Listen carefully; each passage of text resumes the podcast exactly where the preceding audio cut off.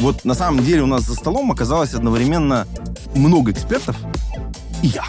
Скорее всего, ты также будешь чувствовать, что что-то страшновато, да, там, включать в интернет. А, а не станет ли хуже, когда ты внедришь? Опытные хакеры, во-первых, они могут просто обойти эту систему. Если у них не хватает своей квалификации, на черном рынке полно предложений, да.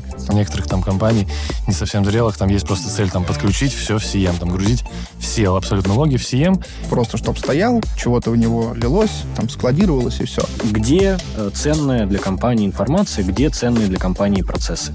Такая безопасность как сервис, насколько это развитая вообще история.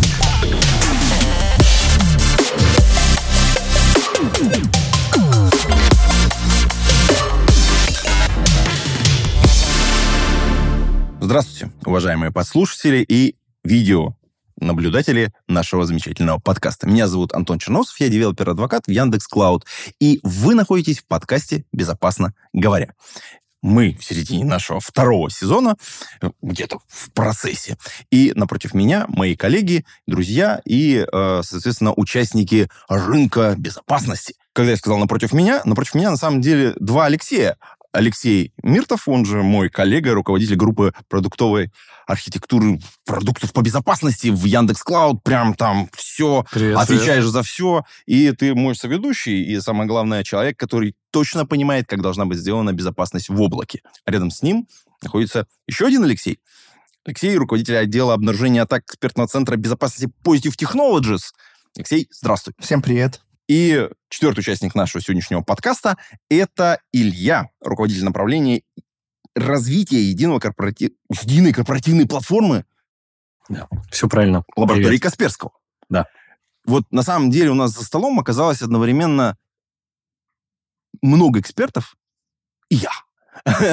Вот вы все понимаете глубоко в своей теме, в теме безопасности и в теме того, как должно по-настоящему работать а, я вот очень простыми словами, оповещение. Оповещение здесь очень широкое слово, потому что это только маленький кусочек темы безопасности, которого касаются специалисты, которые смотрят за системой, которая работает. Понятно, там очень много всего вокруг находится. И э, хотелось бы сегодняшний под- наш подкаст посвятить теме, в некотором смысле, сбора данных, что происходит в системе обнаружение, понимание, что вот аналитически вот что-то сейчас уже происходит, а потом какого-то реагирования. Давайте мы про это поговорим. Да, вообще хочется сегодня поговорить про мониторинг событий безопасности, про СОК, про CM, про все вот эти аббревиатуры, которые, может быть, не всем Очень страшные, известны. да, кстати. Мы их, я думаю, посте- постепенно будем раскрывать во время нашего подкаста. Вот, и, ну, хочется начать с такого вопроса вообще, для чего нужно вообще строить этот вот там СОК, да, Security Operation Center, вот этот центр реагирования на события безопасности, для чего его нужно строить, как это обосновать. Вот давайте представим, что я вообще э, директор э, какой-то компании, да, средней. У меня не сказать, что много прям денег на безопасность. Э, И я не родился с мыслью о том, что нужно внедрить CM. Э, Как вообще вот мне объяснить, зачем э, нужно это делать? А давай начнем еще немножечко, э, немножечко еще чуть-чуть отскочим, потому что само слово «сок» для вот такого директора, оно как бы, блин, что это за аббревиатура вообще? Что это за Security Operation Center? Давайте вот сначала раскроем это понятие, потому что для многих, ну, это как ну, какая-то абстракция. Э, Иногда мне изначально, да, вот вы сейчас развеете мои как бы такие да, фантазии, иногда мне всегда казалось, что это какой-то такой центр управления. Значит, сидит, значит, системный администратор или два, там, ну, в, моих, в моем понимании это системный администратор и аналитик. У них есть несколько мониторов, куда выводится вся, ну, там, информация о э, текущих событиях, которые происходят в системе, и они там реагируют. Ну, как такая дежурная смена, назовем так. Ну, дежурная смена на заводе, дежурная смена вот где-то. И тут у нас IT-предприятие, что-то в облаке, и на это тоже надо реагировать. И вот дежурная смена, Security Operation Center, это в моем понимании выглядело как-то так. Есть кнопка такая Да, и большая. кнопка, да, реагировать. Отреагировать. Да, давайте как бы немножечко про это поговорим. Как это выглядит и что это такое на самом деле? Да, ну, на самом деле, примерно все так. Э, В Я моем недалек от... Да, в моем представлении это вот как пожарные такие, да, то есть это команда, это и специалисты информационной безопасности, и на самом деле это еще и остальные все специалисты, то есть это и айтишники, которые обеспечивают все эти процессы.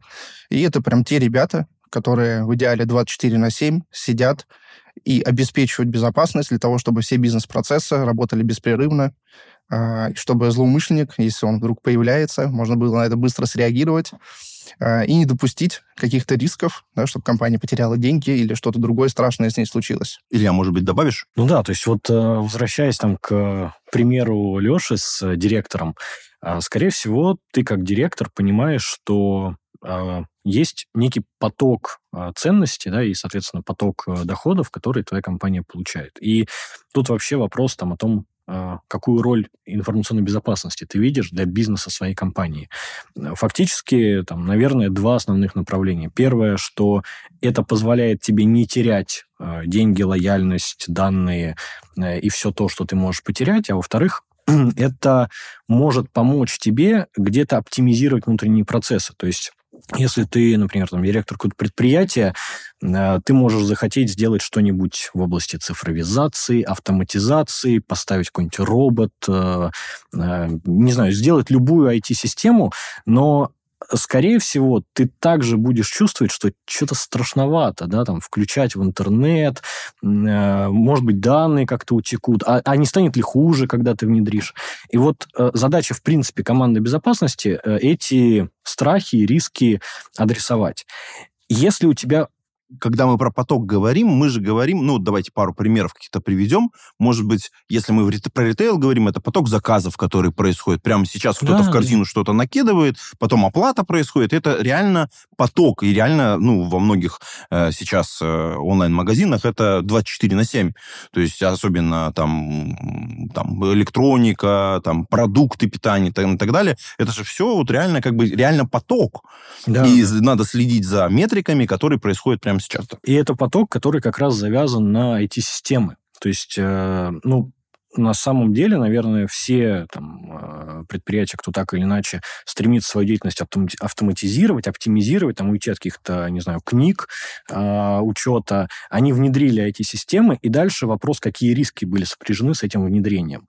То есть, ну, кажется, что там, э, ну, взломали, там, какие-то, может быть, э, нолики подправили, а на самом деле там, в физическом мире и в мире работы конкретного предприятия это могут быть там сотни остановившихся КАМАЗов, которые не могут разгрузить находится. Это могут быть там остановившийся вагон, остановившийся завод. Там. И это все можно посчитать в деньгах. Все да, да. И, и, ты, и ты как директор, ты понимаешь, а сколько тебе будет стоить, когда у тебя там э, на заводе э, остынет э, металл в каком-то котле. Да, ты понимаешь, что это все, это надо все перестраивать. И из этого ты понимаешь, какую ценность тебе может дать ИБ в целом. Ну да, и опять же, если вот, вот я вот приводил пример с интернет-магазинами, это же та же самая история. У тебя на час остановился эквайринг, ну, то есть люди что-то накидали, например, в корзину, а оплатить не могут. И чё, а, а как с этим быть? А или, или, например, оплатили, а ты не можешь это отгрузить. И что тебе, это с точки зрения лояльности, это же тебе нужно отменить заказы, это нужно всем, ну, не знаю, промокодов раздать каких-то. Ну, то есть это реально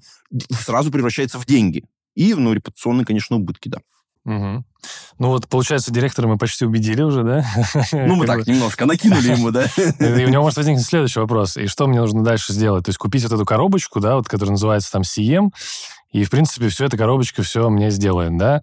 Или же это все-таки не так, и нужно еще что-то помимо этого? Ну, вот здесь ты как раз э, начинаешь говорить фактически, а сколько безопасности достаточно.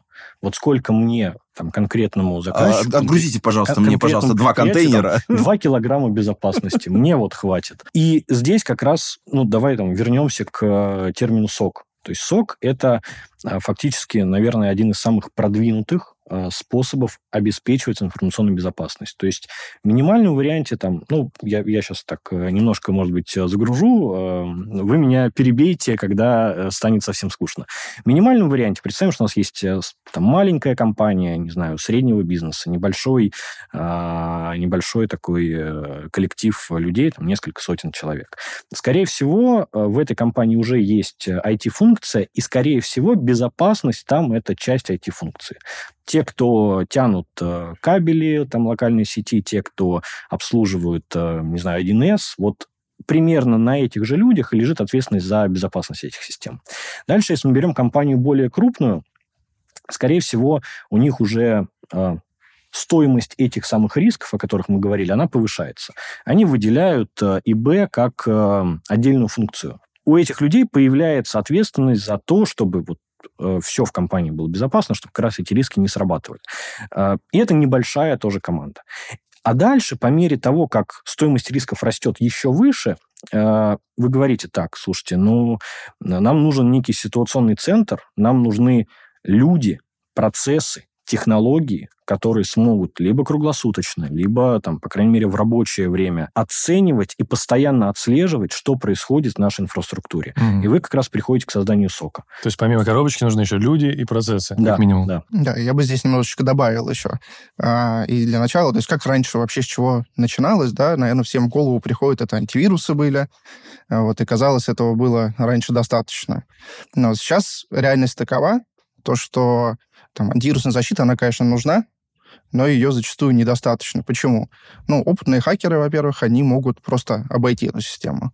Если у них не хватает своей квалификации, на черном рынке полно предложений, да, там различных упаковщиков и прочего, которые, ну, все это как услуга такая, которую можно купить. Разделение труда произошло не только в, в правильных областях, еще но это... специализация. Да, Сотрудник да, может да. отключить антивирус, да, например. Ну, если политики позволяют, да. Поэтому сейчас все сложные атаки, а, они не завязаны только на какой-то вредоносный ПО. Это даже такой один кирпичик да, сей. А, более того, когда злоумышленник проникает в инфраструктуру, да, он может это разными способами сделать. Он может даже банально подобрать там какую-то учетную запись, подключиться там, к VPN, и тогда вообще там, с точки зрения как бы, инфраструктуры ничего нелегитимного не происходит изначально. И вот как раз для того, чтобы отследить и понять то, что злоумышленник проник, что он там проводит какую-то разведку, э, пытается что-то сделать там критичное для бизнеса. Для этого как раз и нужен мониторинг, то есть это нужны люди, нужны продукты, а, и все это в комплексе. Ну и, конечно же, процессы правильные. Мы говорим, когда про разный уровень предприятий, понятно, что у них разный набор информационных систем.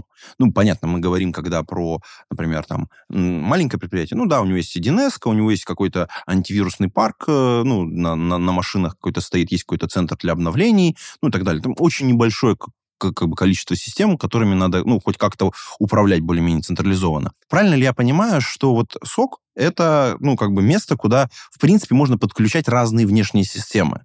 когда мы вот такой центр создаем, мы создаем место, где, собственно, куда стекаются, во-первых, логи, ну, в некотором смысле, в другом, ну, соответственно, какие-то сигналы от других систем, которые уже внедрены, и можно их миксовать.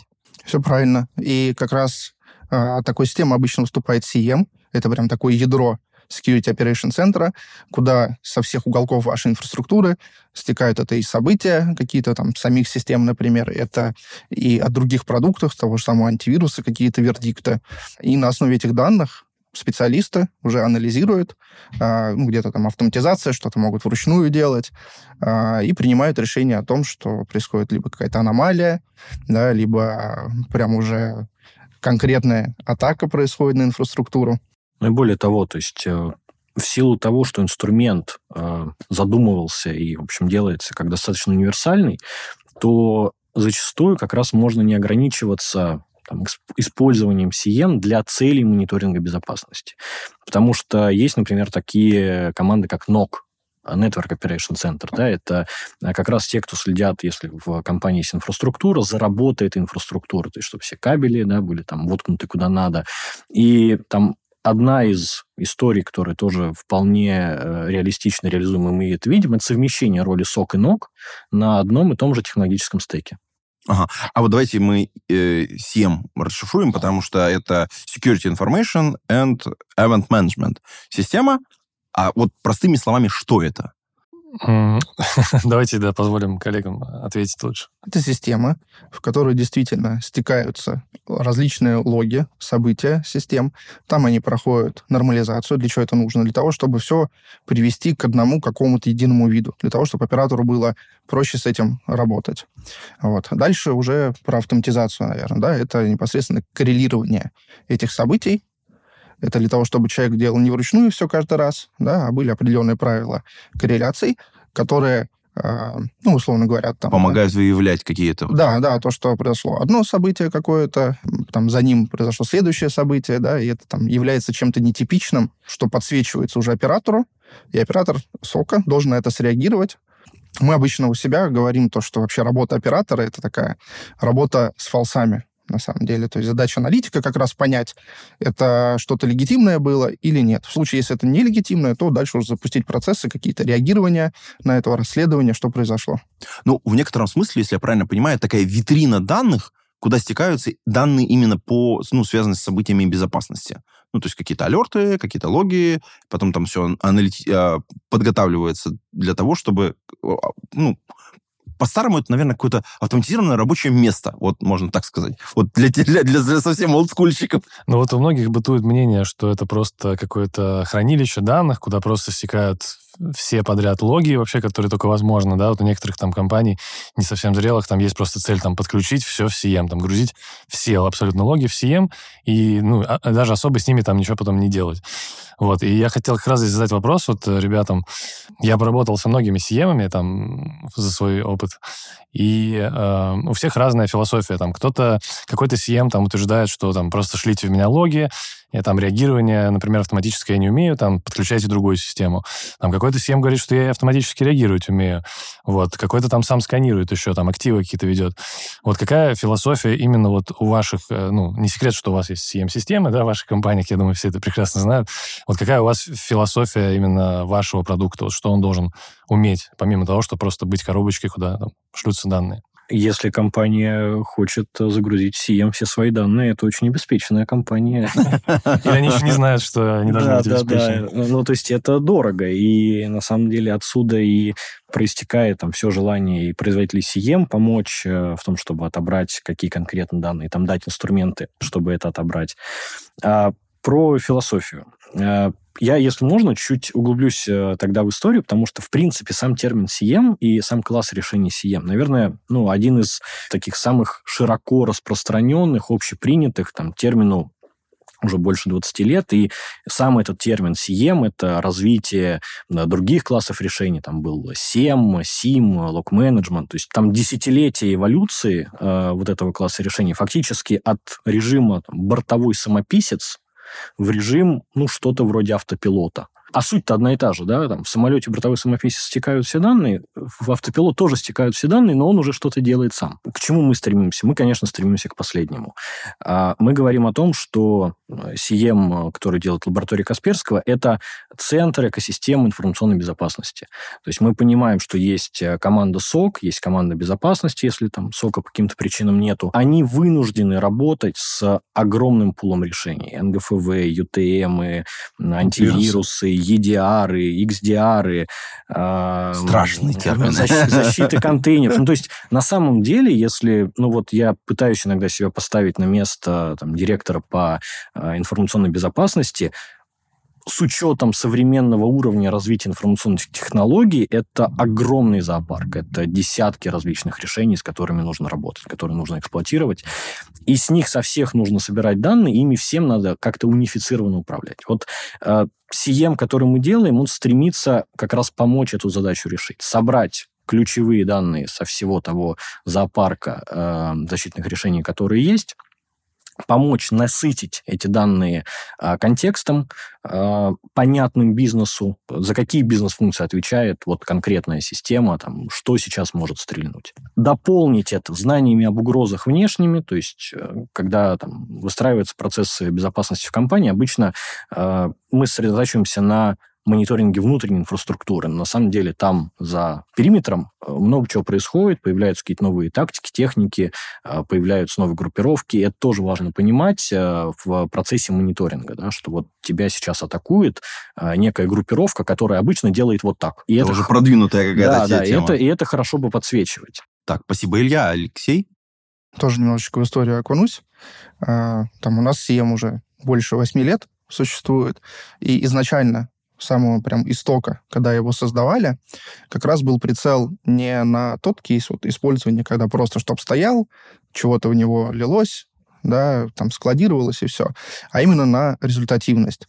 Поэтому изначально у нас был уклон на то, чтобы с EM сразу же поставлять и экспертизу. Это экспертиза как поддержки различных систем, так это и сама экспертиза по детектированию какой-то Ну, активности. то есть вы дополнительно обучаете персонал, получается, еще? Нет, мы пред- предоставляем знания в самом продукте А, сразу же внутри. из коробки, чтобы он сразу все умел. Мгм. То есть для того, чтобы заказчик э, не думал о том, что вот он купил просто инструмент какой-то, да, и дальше надо еще научиться его там как-то применять, как-то свою экспертизу в него заложить. Да, мы изначально его с экспертизой. А, поэтому там на текущий момент больше 70 человек у нас работает именно экспертов, которые свои знания перекладывают в продукт. Следующее, да, это у нас активоцентричная модель. Вот про это уже сегодня звучало. Для чего это было тоже изначально сделано? Ну, потому что любая безопасность, да, она начинается с инвентаризации. Да, нужно понять, а что у нас вообще есть, что мы защищаем. Охраняем. Да. CM, да, мы хотим, чтобы он приносил пользу, а не просто стоял. Поэтому там изначально тоже у нас а, там различные системы внутри есть, которые в случае, если система сама понимает, что что-то недонастроили, да, что работает не так, как могла бы, она всеми силами старается об этом пользователю как-то сообщить, да, и подсветить то, что а, здесь что-то недонастроено, да, примите какие-то меры. немножко переворачивает мое внутреннее представление, потому что мне всегда казалось, что люди, которые работают с SEM, они немножко реактивно работают. Ну, таком, типа, вот что-то сначала должно случиться, а потом мы начнем реагировать. А вот то, что вы говорите, что, блин, есть какие-то угрозы, мы должны заранее что-то подгрузить, мы должны экспертизу пригрузить, это же вот это снаружи протекает, такое как бы вот это, что мы готовимся к тому, что может что-то случиться, и вот что-то там снаружи уже где-то там происходило, а мы к себе новенькие вот паттерны загрузили в систему, и мы уже на стреме. Я больше скажу, нужно считать, что уже что-то произошло. А, вот так То вот есть, даже. то есть- Скорее всего, уже в сети. что-то Да. уже произошло, и нужно искать признаки того, что уже у тебя внутри есть. Ага, Мгм.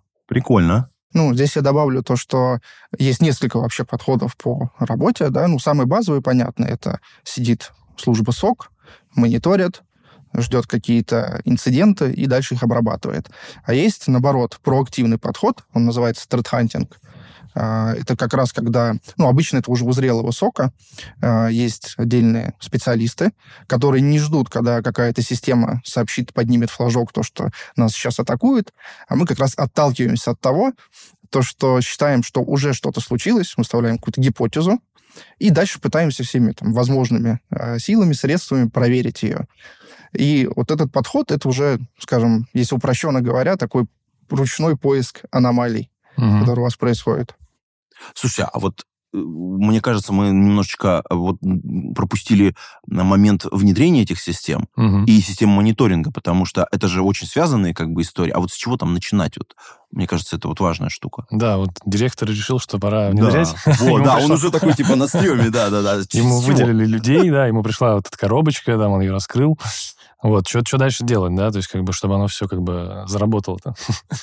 Ну, наверное, нужно посмотреть э, на людей, э, которые там оказались рядом, э, и понять, а получится ли вот с этими людьми самому внедрить и потом эксплуатировать такую систему. То есть, на самом деле, несмотря там на то, что все вендоры очень сильно стараются сделать максимально легким процесс внедрения, все равно не нужно забывать, инс- инструмент на самом деле не самый простой. Это не антивирус, это сложнее. Это э, требует определенной квалификации, это как раз требует вот тех самых и людей, и процессов. Одним из путей может быть обращение к интеграторам Мгм. которые как минимум помогут э, внедрить систему, подключить там основные э, источники, основные корпоративные средства защиты, основные бизнес-приложения, и помогут выстроить, настроить э, процессы у той команды, которая, э, по счастью, оказалась э, рядом с э, директором. А если вдруг, когда мы оглянулись, то не увидели никого, то, возможно, стоит вообще обратиться к тем, кто готов оказать сервис под ключ. Есть э, так называемые сервис-провайдеры. Но технически, что я, с чего я должен начать? Потому что как бы вот у меня есть куча систем. Вот я даже вот понял, какими людьми я это буду делать. А дальше что? Если мы сейчас говорим, да, вот не про ту историю, когда... То есть нам надо понять, для чего вообще CM внедряется. До этого обсуждали то, что он может внедряться просто как какая-то хранилка, которую все подряд используют. Да, это вот сейчас не будем рассматривать. Да, да, а поговорим именно о результативности какой-то. И для того, чтобы внедрить какое-то средство, да, нужно сначала понять, чего мы вообще боимся, что мы хотим защищать. Пример, да, который, наверное, для всех релевантен, ну, это то, что деньги просто украдут у бизнеса. А, после того, как мы определились, что мы боимся, а, мы можем для себя отрисовать весь бизнес-процесс, как это выглядит, понять, какие системы являются целевыми для злоумышленников. То есть это те системы, которые злоумышленник будет пытаться заполучить какой-то доступ, да, чтобы повлиять. Ну, в качестве примера, например, э, ну, я думаю, многим набило оскомину уже, но, например, хранилище персональных данных. Потому что они где-то должны храниться, они должны, ну, к ним должен быть очень ограниченный доступ. И понятно, что любой вот процесс, который протекает, именно связан с обработкой персональных данных, он подлежит защите. То есть мы выделили какой-то актив, что здесь обрабатываются персданные в такой-то базе данных, там у него еще есть там такие-то там, не знаю, рабочие станции, да, ну, смотрите, да, мы выделили, значит, целевые системы. Угу. Дальше мы еще выделяем ключевые системы. Это угу. те системы, которые злоумышленнику помогут что-то получить. Да, это либо какие-то данные дополнительные для того, чтобы дальше развить атаку, а, либо там доступы какие-то, еще что-то. После этого нам нужно понять, кто с этими системами взаимодействует, кто их администрирует, кто пользователи. То есть у нас получается, мы начинаем от такого ядра сформировавшегося и начинаем очерчивать круг расходящийся такой получается, ну, как камешек. Такая в, в, в, обратная трассировка, да. Ага, да, да. Это вот та самая трассировка, про которую вы говорили ранее. Круг, когда очертили, после этого мы можем уже приступать к тому, чтобы э, там, поставить физически там, CM, завернуть события со всех узлов, которые так или иначе как-то имеют отношение к этим процессам, которые мы защищаем. Физически или виртуально? Ну вот, кстати, это тоже интересный момент, что потому что если мы э, у себя в своем собственном периметре находимся, то понятно, у нас и физическая безопасность, которую мы должны как-то тоже на самом деле обеспечить с одной стороны, а с другой стороны вот та самая виртуальная, где у нас есть некоторое виртуальное пространство. И опять же, если мы находимся полностью, наша система находится в облаке, то там сразу, ну, там часть разделена, потому что за часть безопасности отвечает облако, а часть все, все еще, собственно говоря, сам клиент, который в облаке находится, и, соответственно, у него есть уже некоторые виртуальное пространство, где нужно, соответственно, уже собирать данные с каких-то систем и, ну, не знаю, мониторить. Вот давайте вот про вот это поговорим. А вот э, какие системы мониторинга можно использовать для того, чтобы уже подключать их к СОК? Э, в, к, к, ну, именно, ну... Э, в смысле, как, какие э, типа источников. Да, да, типа источников, да. А, ну, давай, наверное, с простого начнем, угу. с а, периметра. Это все ключевые средства защиты информации и ключевые бизнес-приложения. То есть аудит в ключевых бизнес-приложениях. Как раз то, о чем а, Леша говорил. Где ценная для компании информация, где ценные для компании процессы.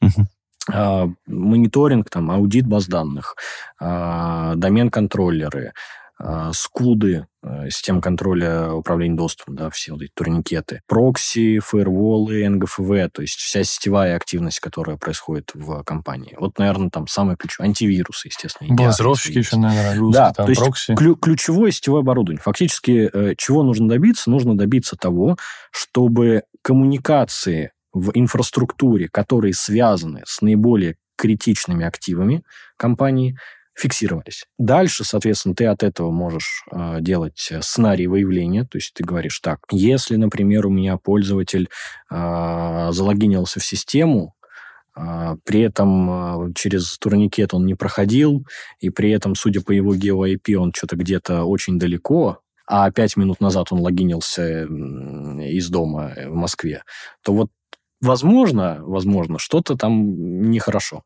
Красная ракета должна взлететь, да, и там все должны начать суетиться. кнопка реагировать. А, да, точно, кнопка реагировать. Это называется как раз корреляция событий, да, когда мы можем коррелировать. То есть, соответственно, когда ты основные вот эти источники уже подключил, да, ты выбрал, а, кто тебе даст вот эту видимость угу. состояния инфраструктуры, ты дальше начинаешь продумывать сценарии а, мониторинга. Слушай, Алексей, а я правильно понимаю, что наши Trails, по сути дела, и создают из облака вот эту вот, вот видимость? Ну вот если про, да, про, про переходить в облачную специфику, то не облако, да, и там есть там операционная система, база данных, все, все, что ты перечислил. Если говорить про облако, то, по сути, есть на самом деле все то же самое, но плюс еще есть определенный слой, такой, назовем его облачный, да, а, событий безопасности именно облака. И вот, по сути, их можно, если их облачный провайдер как бы выдает, да, то их можно, по идее, забирать и тоже обрабатывать и коррелировать там вместе с обычными событиями. Вот расскажите, как э, из вашего опыта, вот вы сталкивались ли с облачными инсталляциями, достаточно ли данных дают провайдеры, вот про эту тему? Может, Алексей, да, давайте. давайте я расскажу. А, сталкивались, и даже непосредственно как раз с клаудом Яндекса, думаю, не секрет это, чуть углубиться, да, и говорить о каких-то отличиях, когда мы CM, когда у нас часть инфраструктуры находится в облаке. Да, если там с точки зрения внедрения, ну, наверное, особо разницы нету да, что этот CM у тебя стоит, что в облаке, ну, может администрировать его, там, ресурсы докидывать его, там, будет попроще масштабировать. Ну, здесь такой вопрос доверия там. Да, но вот как раз следующая вещь, о которой стоит подумать, а, это то, что часть этой инфраструктуры, она уже не вам принадлежит, администрируется не вами, то есть это уже какие-то процессы того провайдера, который вам предоставляет услуги облака. И здесь очень важно для того, чтобы у этого провайдера на стороне его были инструменты, которые позволяют вам чувствовать себя в безопасности, там, давать какие-то логи. Вот. Как раз с Яндекс Клаудом мы еще в конце прошлого года поддержали вашу систему логирования, и Max Patrol CM умеет, во-первых, правильно нормализовывать эти события, тянуть их к себе, нормализовывать, и сразу же еще и экспертиза, которая позволяет детектировать какую-то аномальную активность, возможно, вредоносную. Вот нормализовывать здесь вот какой контекст? Нормализовывать это вот то, что я до этого уже говорил, приводить к какому-то единому общему виду для того, чтобы аналитик работал, неважно, с какой системы к нему приходят данные, они все Грубо ложатся... говоря, в единый формат преобразовывать Все те так. данные, которые из разных систем поступают. так, Например, да, так. у меня есть самописная система, э, ну, мое программное обеспечение, которое отгружает какие-то логи. У меня есть логи из облака, например, Audit Trails, который вот поток э, логов при- приезжает. У меня есть еще какая-то купленная система, у меня есть антивирус. И вот все логи, которые пришли, мы их примерно в один уровень э, преобразуем для того, чтобы можно было читать, э, ну, Совершенно верно. То есть мы их приводим к единому формату для того, чтобы аналитику не приходилось запоминать, какой формат у какой системы. Вот. И э, еще последнее, да, что я хочу добавить. Всегда все равно остается риск, да, у всех все боятся то, что сломают самого провайдера, там, повлияют как-то на инфраструктуру с его стороны. Поэтому здесь очень хорошо обратить внимание на то, а если у провайдера, который предоставляет облако, какая-то своя команда безопасности, с которыми в случае, если что-то даже произошло, не дай бог, чтобы можно было э, с ними коммуницировать, да, и совместно какие-то действия по реагированию, по расследованию предпринимать. Илья, а вот э, такой вопрос. Вот мы поговорили вот про то, как данные поступают, и что их нужно нормализовывать. Понятно, что м, когда в систему э, в SEM собираются данные, они в том числе и от систем, которые человек сделал самостоятельно. Ну, тут есть предприятия, разработали свою систему, понятно, мы отгружаем логи, а вот э, насколько просто правильно подготовить данные для SEM-систем? Что такое правильно? Вот. Про- Что такое хорошо и что такое плохо?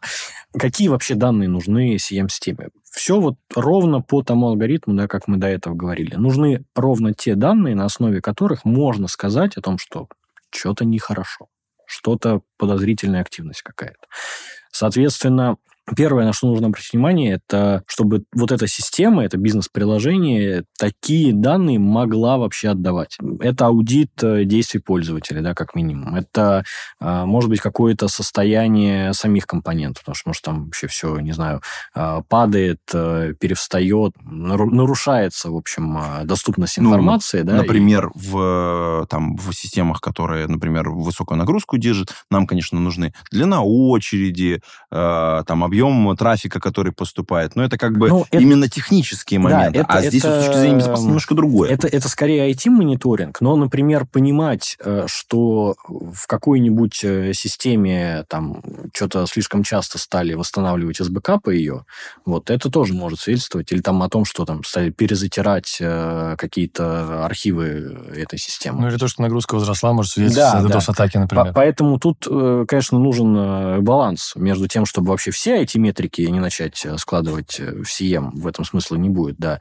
Э, Это будет и дорого, и сложно, и смысла, результата не будет. А с другой стороны, действительно, что если мы понимаем, что на основе тех данных, которые нам доступны, мы можем выявить признаки инцидента, то очень будет полезно, если такие данные мы в CM направим. То есть фактически два шага. Первый, что вообще система может отдать? Если чего-то важного не хватает, и это наша система, ну, давайте Мгм. допишем.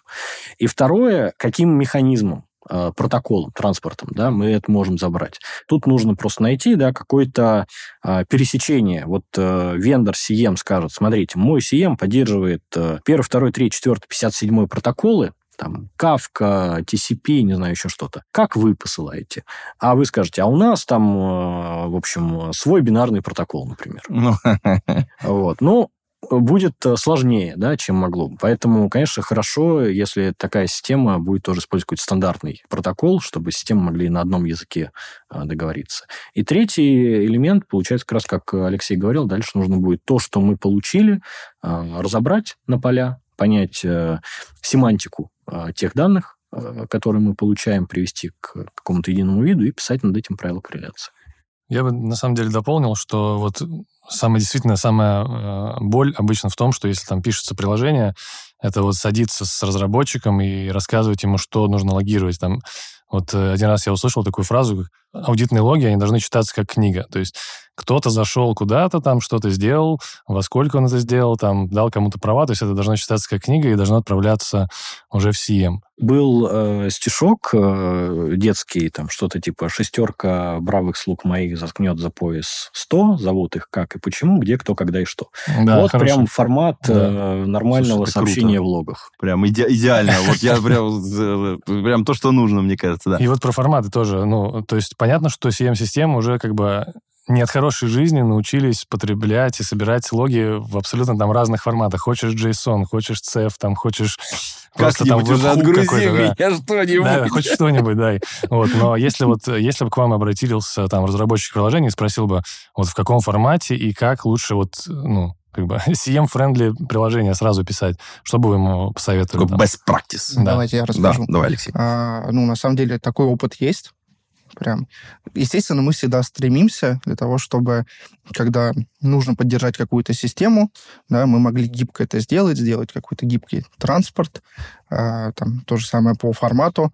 И вот распространенная проблема, да, их две. Это либо а, то, что у вендора, которого мы пытаемся поддержать, ну, прям нету подходящего такого транспорта какого-то, либо вторая еще а, распространенная проблема, то, что просто нету таких событий. Вот, и зачастую, да, нам приходится, да, то есть одно дело, если это что-то самописное там в организации, там попроще договориться, а зачастую приходится с вендором прям, скажем так, находить с ним контакт, а, рассказывать, что мы делаем, да, и вот чтобы мы одну волну какую-то поймали для того, чтобы он поддержал нужные события. Вот. И в данном случае, естественно, мы говорим там, свои рекомендации. Ну, это достаточно там большой список, да, как вот пример был по событиям там аудита входов, например. Да, и даже такое, кстати, встречается, что может быть какая-нибудь система, в которой э, пользователь может логиниться, но при этом разработчик почему-то не подумал о том, что хорошо бы было бы там, логировать, какой пользователь, когда залогинился, там, с какого адреса, да, чтобы понять, откуда он пришел. Ну, а что касается как раз там технических механизмов, да, если там вот э, вы разработчик, и вы думаете, блин, какой бы взять э, протокол Да, для того, чтобы э, потом всякие CM-системы моих заказчиков могли нормально взять. Самое лучшее брать какой-то механизм, который потом позволит забирать логи в отказоустойчивом режиме. То есть, чтобы, мы, чтобы этот софт мог либо отдать какую-то шину данных, либо мог записать в базу данных. Потому что дальше, когда, например, мы там приходим тоже к заказчикам и говорим, вот давайте нарисуем, как будет выглядеть отказоустойчивый сбор событий. И давайте там вычеркивать компоненты. Вот у вас упал, э, упала нода там домен контроллера. Что будет тогда? Упала нода э, коллектора, упала нода агента. То есть для того, чтобы, несмотря на любой отказ, э, не терять события никакие, было бы идеально, э, если бы все системы умели логировать в Мгм. протоколах, которые потом поддерживают э, отказоустойчивый сбор. То есть Я это думаю- шины данных и базу. Я думаю, тут хороший пример, что будет, если ваше приложение, да, то есть, как бы, допустим, а, даже если CM, допустим, упал, да, или сборщик, да, а ваше приложение, как бы, ну, должно эти Да, события, да, оно да. же генерит их, как бы, оно же Да. не может остановиться. И вот где они будут храниться перед тем, как CM потом... С- CM когда-то поднимется. Да. Э, Просто нужно, чтобы она потом вычитала все то, что за это время накопилось. Да. Поэтому мы клиентам обычно рекомендуем э, как раз писать логи приложений, например, вот в нашу шину там Яндекс Data Streams, которая там Kinesis совместимая, вот можно просто писать туда, допустим, а из нее как раз уже там из CM э, собирать. Все, что вы сказали, на самом деле, звучит что-то на дорогом. Ну вот реально, потому что как бы, блин, это отказоустойчиво, это все. Я представляю, вот сидит тот самый директор среднего какого-то предприятия, и он такой, боже, а как это все поднять? Ну, то есть, в принципе, он понимает, что у него экспертизы внутри для этого нет. А что ему делать вообще? Ну, то есть может ли он где-то эту экспертизу, ну, купить, взять или там вот как, как-то, может быть, не знаю, арендовать в некотором смысле? Я фантазирую буквально. Кар каршеринг. Каршеринг, да, такой. Я уже рассказывал про то, что можно либо, например, нанять интегратора, который за него это все внедрит у него. Можно, вот, например, использовать там провайдера, куда просто слать все эти данные, а у него там у самого уже сидит там 20 человек возле мониторов 24 на 7, и анализируют там э, твои события. Но там есть тоже свои нюансы по поводу SLA и так далее. То есть э, как, как быстро они должны сообщать, что они что-то обнаружили, а могут ли они что-то сами пофиксить руками. Такая безопасность как сервис, насколько это развитая вообще история. Да, и может ли это существовать без какого-то все-таки экспертного человека внутри, э, все-таки со стороны компании, например? Совершенно верно говорите. Все это можно сделать как услуги. Причем это можно взять прям целиковое под ключ услуга, где тебе и внедрят, настроят все по-правильному, потом будут мониторить, еще там же можно сразу же сделать и э, реагирование какое-то. А, а можно это даже подробить, да, то есть если у заказчика есть какие-то свои хорошие специалисты, но просто не хватает их, да, очень часто бывает то, что ИБшники, они, ну, прям кучу различных функций выполняют, например, там, по экспертизе тоже самый, да, часто там бывает то, что заказчику хочется поддержать какие-то свои специфичные для него кейсы, и он может также обратиться да, там, к нам, как к вендору, который это поддержит. То же самое по поддержке систем, да, по мониторингу. Там, если про мониторинг вообще говорить, у нас эски сейчас команда больше 60 человек, которые обеспечивают как нашу внутреннюю безопасность 24 на 7, так еще и у ряда заказчиков точно так же в режиме 24 на 7 мониторят. Вот если говорить про нужен ли кто-то со стороны заказчика. Да, конечно, это нужен какой-то технический специалист, который будет выступать тем мостиком, да, потому что, давайте предположим, команда мониторинга заметила какую-то активность, которая, на наш взгляд, кажется аномальной, да, но при этом мы, поскольку мы внешние э, люди, да, мы можем не знать всех досконально процессов, которые в компании происходят. Поэтому нужен кто-то, кто может оперативно проверить нашу информацию, ответить на вопросы, помочь сконтактировать с тем же самой там, службой IT, да, потому что зачастую само реагирование, оно уже на IT-шной стороне находится, как у владельцев, да, там, всей IT-шной инфраструктуры. Ну, вот, поэтому технический специалист, конечно же, нужен. В случае, если это там, заказчик покупает все под ключ, да, это не какой-то здоровенный штат людей, да, это там можно ограничить один-два человека. Угу. Алексей, я правильно понимаю, что то, что мы сейчас вот описали, это Managed Security Service Provider? Все так. Илья, скажи, пожалуйста, а вот насколько эта услуга, ну, ну, в целом, как бы сервис как таковой в России развит? Очень развит и очень востребован. И более того, рост э, там этого сегмента, разные есть оценки, но он однозначно двухзначный, он кратный. А так больше, при этом э, цифровизация, вот эта цифровая трансформация и внедрение этих систем не останавливается. Специалистов. А специалистов не хватает. То есть есть э, глобальный тренд, э, называется там staff shortage, нет проблемы в том, что ты не можешь найти людей. Ты не можешь найти людей, которые понимают, что делать. Mm. А чтобы обучить, там просто вот взять человека и обучить его, нужно потратить несколько лет, а ломают тебя уже сегодня. Ну, даже, кстати, можно на самом деле воспользоваться MSSP, но при этом и свой штат потихоньку нанимать, чтобы они перенимали экспертизу, и потом, может быть, впоследствии там, ну, через год просто не продлевать контракт. Поэтому как раз у MSSP есть э, тоже разные модели. То есть есть как раз история полностью под ключ, когда они за тебя все подключат, за тебя все настроят, э, тебе еще помогут систему выбрать, с которых логи собирать, будут все мониторить. Э, свою систему, может быть, мониторинг даже принесут, тебе даже CM не придется покупать. Есть сценарий, когда у тебя там внедрена какая какая-то система, и ты говоришь, ребята, нужны просто ваши руки, которые будут угу. мои вот эти рычажки и ручки крутить. Да, да. То есть они тоже достаточно гибкие здесь. Предложений там и на российском рынке достаточно много. Поэтому, мне кажется, если есть дефицит э, экспертизы, дефицит людей, то сервис-провайдеры отличный вариант. Плюс еще там, как э, еще одна альтернатива, это не идти сразу в историю там, с полноценным соком и большим сложным мониторингом, а, например, MDR, да, есть э, такие тоже предложения. Это более ограниченный скоп э, источников в части мониторинга, но это быстрый результат, быстро подключить. То есть не нужно подключать там э, вот эти 50-70 разных э, типов источников. Подключаем там самые ключевые, стандартно это при этом делает э, сервис-провайдер. Поэтому, опять же, если результат нужен быстро, и с минимальными затратами, то MDR может быть хорошим путем. Как расшифруем MDR для... Manager Detection Response. Угу. Отлично. Э, я бы еще такую тему хотел поднять. Вот, э, ну, я как бы постоянно общаюсь с клиентами облака, э, там помогаем решать различные задачи, сталкиваюсь с тем, что то, что как бы базы данных переносить в облако, все уже как бы согласны, там это в порядке, то есть, ну, да, там и с персональными данными переносят, и с, там, с другими критичными, вот. Но когда, например, стоит вопрос о, о том, использовать ли CM э, в облаке, да, то зачастую там службы безопасности почему-то говорят, что э, там нет, это небезопасно, мы так делать не будем. А, хотя, ну, хотя многие, например, выбирают подход, что в облаке развернуть отдельный CM, но только, например, для облачных событий. Для меня плюсы развертывания CM в облаке очевидны, но я не совсем релевантный здесь персонаж, потому что я сам работаю в облаке, да, когда это рассказываю, мне просто говорят, там, ты продаешь облако. Вот. Хочется услышать ваше мнение, что думаете именно, может быть, плюсы и минусы, да, вот э, использования CM в облаке. CM в облаке очень удобно. Это вообще фантастически. У нас тут э, есть специфика, да, локальная специфика российская.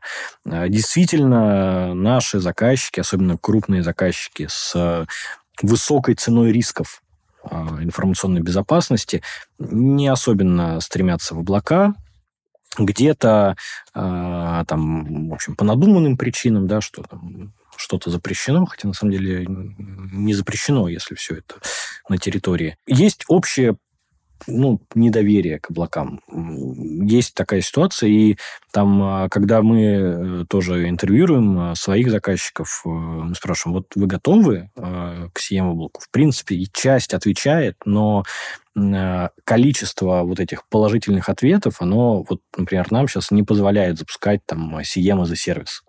Ну, я уверен, что часть этих клиентов, кто так отвечает, они при этом обычные базы данных хранят в облаке. Да, да, да. И это парадоксально довольно. При этом в мире если посмотреть вот на там, мировой рынок Сием, а, сейчас а, так называемый КАГР, Companion Annual Growth, то есть средний годовой рост. Вот если поделить он-премис, то есть периметровые, да, те, которые ставятся вот в периметр заказчика, и облачные. Вот у он-премных систем отрицательный КАГР. То есть их закупают меньше чем год, ну, как каждый год э, объем закупок и объем mm-hmm. этого рынка снижается, в то время как облачно, наоборот, растет.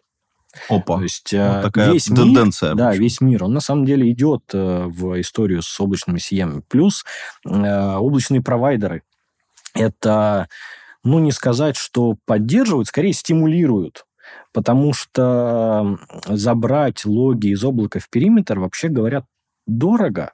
А, какой-нибудь Azure, который э, будет выставлять счет за исходящий трафик, э, очень сильно замотивирует тебя рассматривать именно облачный CM, потому что только в этом случае ты не будешь платить за те битики логов, которые будешь стягивать себе в периметр. Я считаю, что это супер э, классная система. Это было бы очень удобно нам, как вендорам. Нам не нужно тратиться на пилоты. У нас все уже стоит. Заказчик там, приходи и начинай работать. Но востребованности в России пока ну, мы не видим. Угу. Алексей, а можно тебя попросить, может быть, какое-то экспертное мнение, как ты думаешь, через сколько лет мы как бы приблизимся, вот, вот перебьем этот тренд? Ну, то есть, вот если мы за рубеж, вот Илья сказал, что за рубежом уже давно э, вот этот тренд, что, типа, меньше закупают э, внутри, внутрь периметра, а больше закупают облачных. У нас пока вот этот тренд наоборот. У нас пока облачных меньше закупают, соответственно, а в периметр больше. По твоему экспертному мнению, как вот мы движемся вот в этом направлении? Смотрите, да, совершенно верно. То есть, если смотреть на зарубежный рынок, да, сейчас облачные решения, но они прям преобладают. Очень многие компании даже, которые продукты поставляли раньше как он премис, сейчас вообще отказались от этого, и теперь только облако. Вот. У нас это, наверное, такой, как я говорю, там, каждый ИБшник, да, он должен быть параноиком.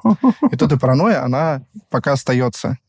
Но сейчас на нашем рынке пошли тренды на облака, Поэтому я думаю, что этот вопрос, когда, когда мы переборем вот этих параноиков в себе, да, он... Э, Перебороть параноиков в себе, мне кажется, подкаст так надо назвать. Параноик внутри. Да, я думаю, то, что это будет достаточно короткий срок, я думаю, там в горизонте пару лет.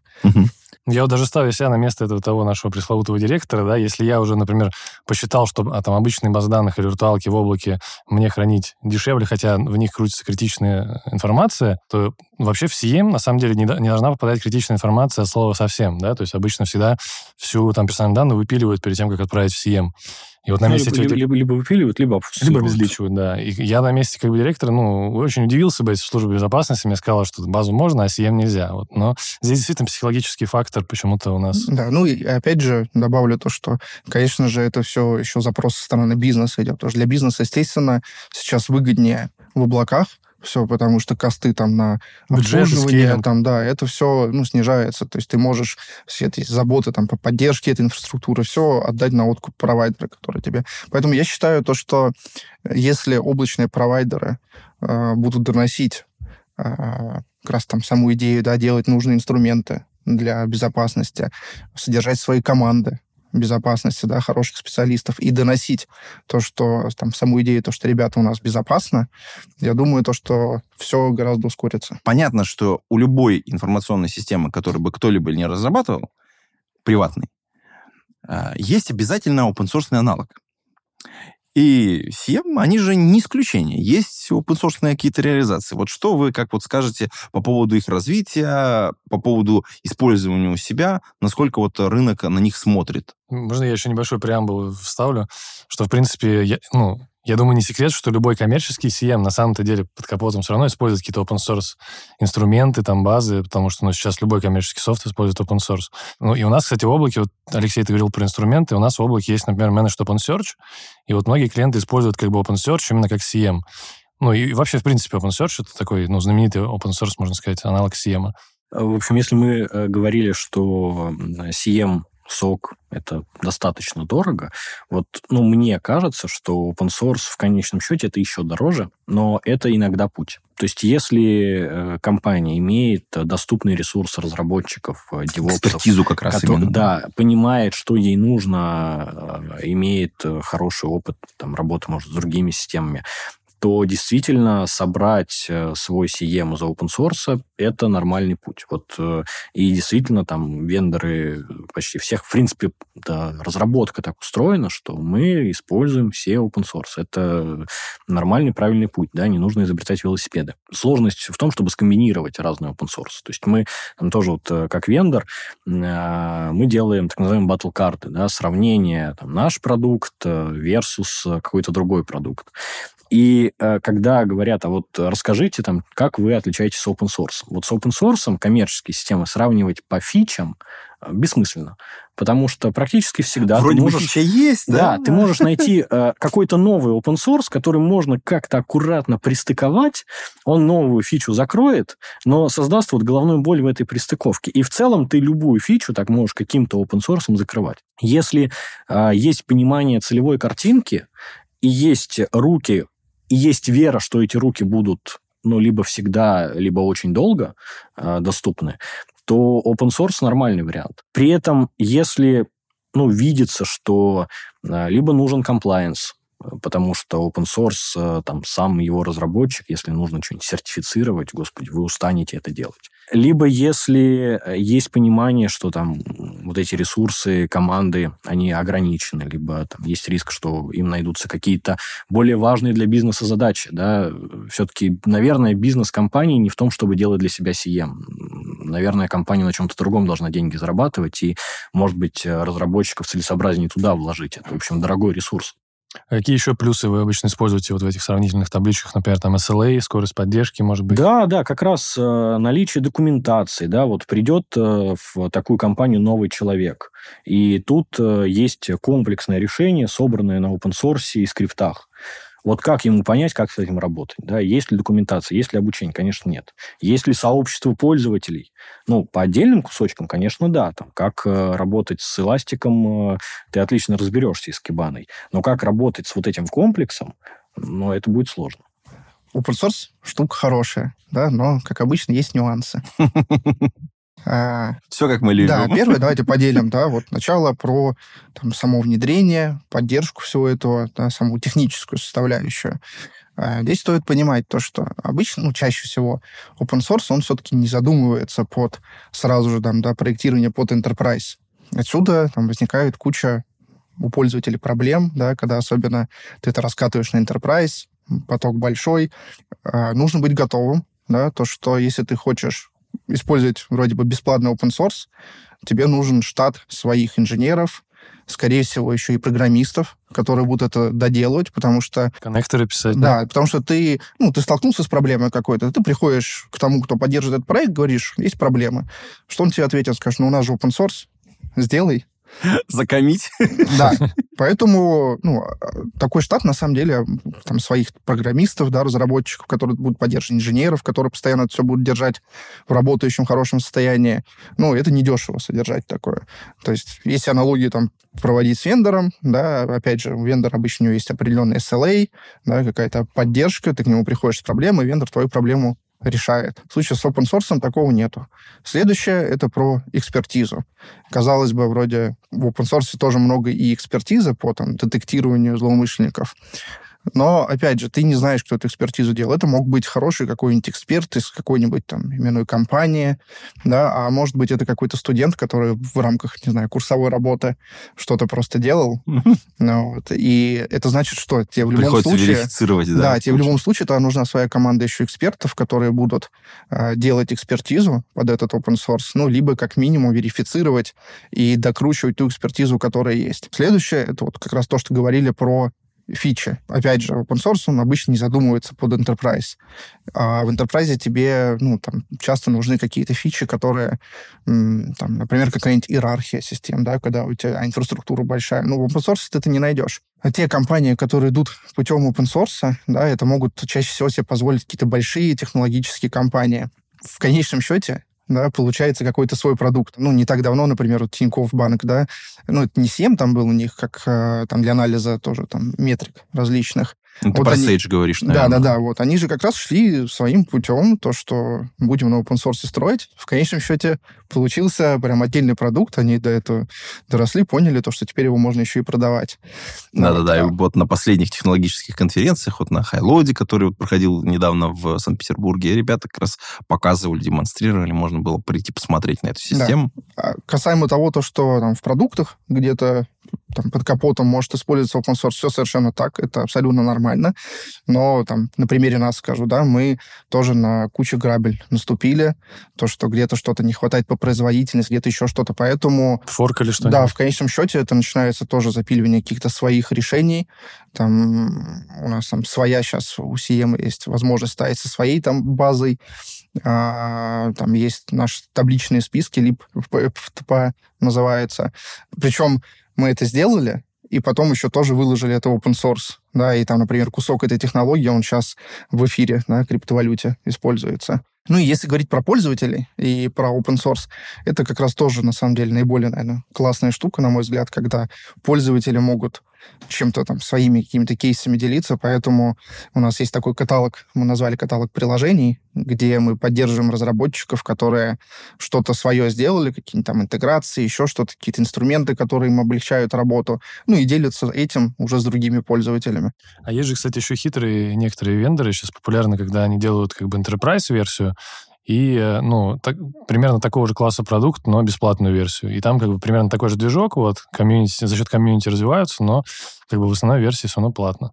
Uh, ну, тема вообще с open source и тема с безопасностью, она просто гигантская, и мы, конечно же, в этом подкасте не сможем все осветить, и мы обязательно к этой теме вернемся. И так как мы потихонечку завершаем этот подкаст, давайте попробуем, вот мы с чего начали, с нашего директора, который пытался разобраться, что ему. Может быть, дадим ему по одному советику, на что ему обратить внимание. Вот прямо сейчас он нас смотрит и такой думает, ага, один, два, три. Давайте вот по одному небольшому совету, может быть, не самому сложному, на что обратить внимание с точки зрения внедрения SIEM, систем, э, ну и в целом про безопасность. Можно даже чуть более шире это сделать. Алексей, может быть? Ну, давайте начну, да. Смотрите. Начало про внедрение, да. расскажем. Как я говорил, стоит вообще в первую очередь определиться, чем мы боимся, что мы хотим защищать. А после этого мы сможем понять, а что нам нужно для того, чтобы это защитить. Уже, если говорить пост внедрения, да, ну, после внедрения, э, там, понять, насколько у нас хорошо, да, то есть, может, это поставили все, но при этом ни черта не работает. А, здесь тоже важно отталкиваться от изначальных целей. Как это можно сделать, да, можно, там, как я всегда за такой вариант, да, вживую проверить, каким-нибудь пентестом, там, Red Team, посмотреть, насколько это все результативно. Когда э, у нас такой возможности нету, то, опять же, да, вернемся к такому, то, что все боятся, там, деньги потерять.